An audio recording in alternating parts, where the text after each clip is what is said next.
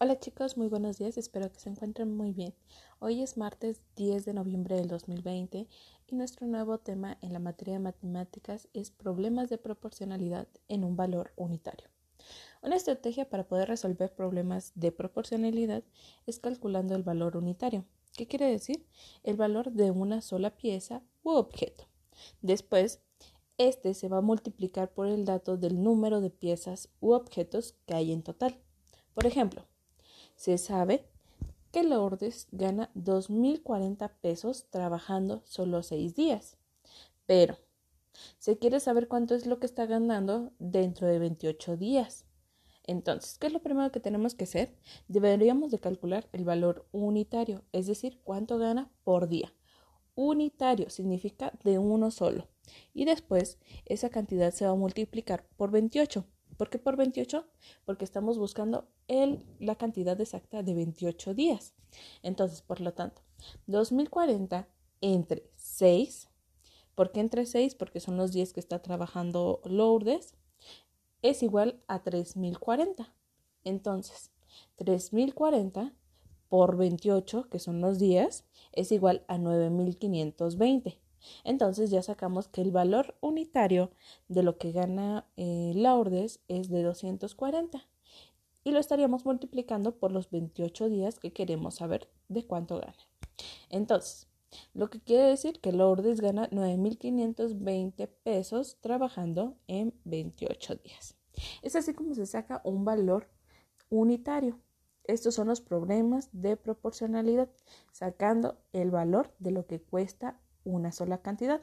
Ahora, digamos, en su cuadernillo de trabajo he enviado una pequeña pizza en forma de trabajo. No se la vayan a querer comer porque es de, cartón, ¿sale? Esta pequeña pizza está dividida por fragmentos. Se les va a pedir a ustedes, con apoyo de su mamá, de su papá, de, quien esté con ustedes apoyando estas actividades, que recorten esa pizza en los fragmentos que ahí se mencionan. Entonces, son nueve fragmentos los que necesitamos. ¿Por qué nueve fragmentos? Porque en su cuadernillo de trabajo van a tener que responder a algunas preguntas que corresponden a este material. Bueno, en esta actividad número 6 de su cuadernillo dice, Mario, Tadeo y Yeshua, que son ustedes, compraron una pequeña pizza. Una pizza que tenía nueve rebanadas y les costó 1.500, 1.500, perdón, 156 pesos. Entonces, Mario se quedó con cuatro rebanadas. Tadeo se comió tres rebanadas y, Yeshua, se comió dos.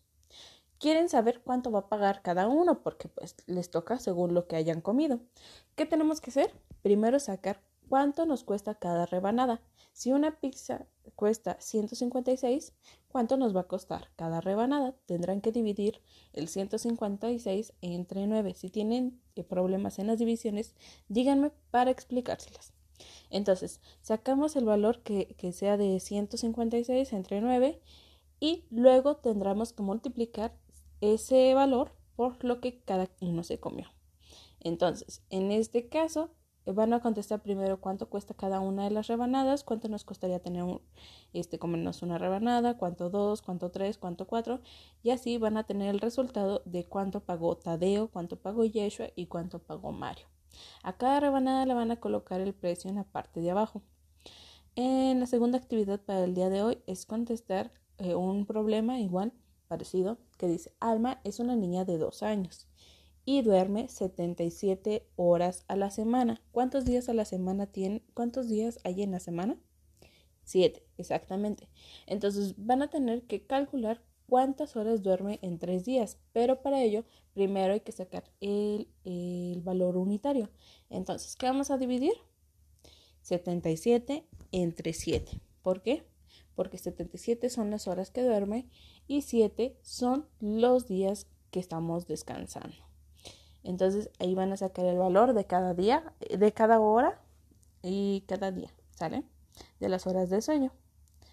Eh, van a tener que responder esa parte y luego viene otro pequeño problema parecido. A diferencia de Alma, Gabriel duerme solo 63 horas a la semana y tiene 12 años.